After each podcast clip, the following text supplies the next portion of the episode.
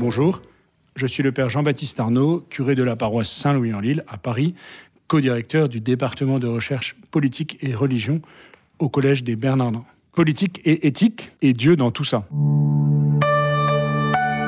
Depuis bientôt deux ans, une cinquantaine de chercheurs, dont beaucoup d'enseignants, chefs d'établissement, mais aussi philosophes, collaborateurs politiques, réfléchissent à cette question, ici au Collège des Bernardins, dans le cadre du département de recherche politique et religion, en partenariat avec l'enseignement catholique, en vue d'apporter une contribution à ce lien délicat entre éthique et politique, et à ce qui le fonde.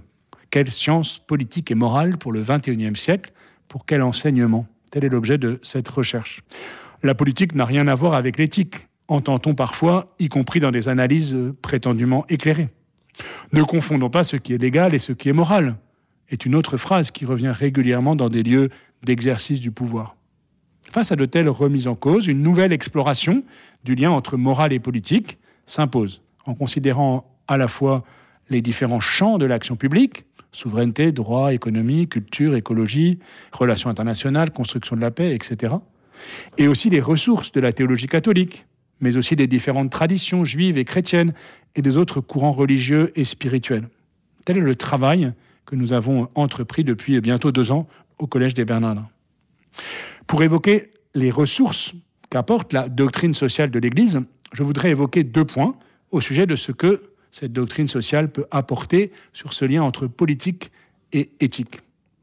Tout d'abord, la politique a un statut médian, situé entre un ordre juridique, que l'on pourrait dire aussi euh, institutionnel, assez immanent, et un ordre spirituel, plus transcendant et personnel. La politique est toujours une émanation de valeurs, d'une vision, de fondement. Faute de vision, le peuple périt, dit le livre des Proverbes au chapitre 29 au verset 18. Que l'on pense par exemple au projet européen qui habitait Robert Schuman. Ce qui fait dire à certains que la politique est une question non seulement de vision, mais au fond de sainteté, un lieu d'accomplissement de la vocation humaine à la sainteté. C'est ce que disait notamment Jean-Marie Lustiger à la suite de Jean Danielou. On parle d'ailleurs d'une béatification possible, de Schumann ou de Michelet. Pour le dire autrement, la sainteté a toujours des conséquences politiques. Et la politique est bien le lieu de choix spirituel, en conscience, librement. Si la politique est une émanation de valeurs, elle se traduit dans des normes, dans des institutions, dans des manières de vivre très concrètes. C'est tout l'enjeu de ce qu'on appelle le bien commun. Parler de bien signifie bien alors parler d'éthique, de morale. Le bien commun dont le pape Léon XIII disait Après Dieu, dans la société, il est la loi première et dernière. Le bien commun traduit toujours une vision et peut conduire à des choix, y compris à des renoncements, à des sacrifices. Lui, cette expression de bien commun est devenue très à la mode, alors qu'il y a une vingtaine d'années, très peu de monde en parlait, ce qui est à la fois euh, heureux et peut-être ambigu. On considère habituellement que dans le bien commun, il y a trois niveaux. Le niveau de la valeur, justement, de la vision, de la, de la conception du monde, de ce qui est euh, poursuivi comme objectif profond. Le niveau du droit. Il faut bien que cette vision s'incarne dans des institutions, dans des normes juridiques euh, fiables, objectives, opposables. Et puis le niveau du fait. Il y a des conditions concrètes dans lesquelles euh, nous vivons. Il s'agit d'avoir des routes, des écoles, de vivre en, en sécurité, etc., etc. L'enjeu de la politique est d'assumer le lien entre ces trois niveaux, la valeur ou la vision, le droit ou l'institution, le fait ou les conditions concrètes de l'existence. Et c'est là que le sens moral émerge. En quoi la théologie éclaire-t-elle alors l'action et la réflexion politique? Saint Paul le dit dans l'Épître aux Romains, tout pouvoir vient de Dieu. Il le dit à des chrétiens pourtant persécutés par l'Empire, qu'il invite à reconnaître la source divine de tout pouvoir et les médiations dans lesquelles il s'exerce. Ce n'est pas une manière de nier ces médiations, au contraire, il s'agit de les fonder. Sur le rapport entre théologie et politique, il y a au fond deux tentations.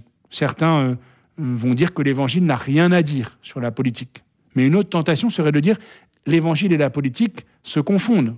Et l'Évangile ne peut pas se réduire à être inspirant pour la politique. Il s'agit de trouver une voie médiane entre les deux, c'est-à-dire de formuler les conséquences politiques des exigences spirituelles de l'Évangile. C'est pourquoi je préfère parler de théologie du politique et pas de théologie politique. La tentation existe pour la théologie d'absorber le politique en transformant un propos théologique en discours politique, mais la tentation existe aussi pour le politique d'instrumentaliser la théologie pour se légitimer. Parler de théologie du politique permet d'honorer le sens de la nuance et de la médiation entre théologie et politique. Je voudrais aborder un deuxième point. La doctrine sociale de l'Église n'est pas centrée d'abord sur des institutions politiques, mais bien sur des personnes, des personnes en relation.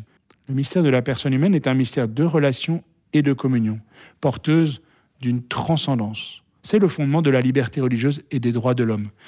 Le beau livre de Jean-Marie Lustiger, Dieu merci des droits de l'homme, rien que par son titre, évoque ce fondement divin des droits de l'homme.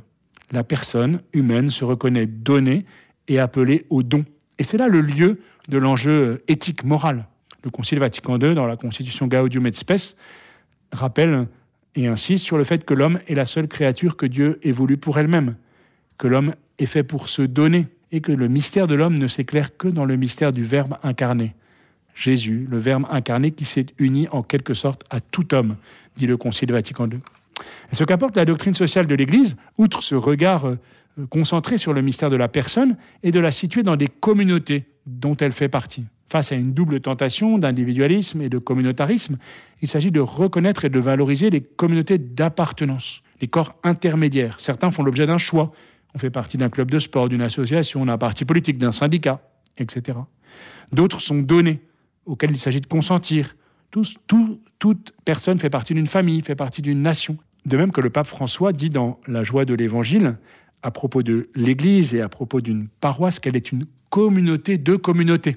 L'Église et chaque paroisse sont des communautés de communautés. Eh bien, politiquement, chacun est appelé à se reconnaître appartenant à une communauté dans d'autres communautés. L'analogie de la personne permet aussi de comprendre ce qu'est une nation. Ce qui est dit d'une personne peut l'être d'une nation. Nous sommes renvoyés à un texte biblique fondamental dans le chapitre 12 du livre de la Genèse, l'appel d'Abraham. Je te bénis, toi, je te mets à part, je te choisis pour bénir toutes les nations. Cette élection d'Abraham est une élection ouverte, cette élection est une mission. Elle fait comprendre que toute réalité personnelle toute réalité communautaire, communauté de personnes, est toujours appelée à une mission plus grande. Et qu'ainsi le plus grand enracinement, l'identité la plus affirmée, peut se conjuguer avec la plus grande ouverture. Ce n'est pas le moindre des paradoxes euh, du catholicisme d'être à la fois le plus enraciné et le plus universel. Cette analogie de la personne permet de parler de la vocation spirituelle d'une nation, comme l'a fait notamment le pape Jean-Paul II dans son dernier livre, Mémoire et identité, que je vous recommande à ce sujet. Et cette analogie de la personne comme d'une nation se traduit dans plusieurs principes, entre guillemets, de la doctrine sociale, comme la subsidiarité, comme la solidarité. Merci Père Jean-Baptiste Arnaud. Je le rappelle, vous êtes le curé de la paroisse Saint-Louis-en-Lille à Paris et vous êtes également le co-directeur du département de recherche politique et religion au Collège des Bernardins.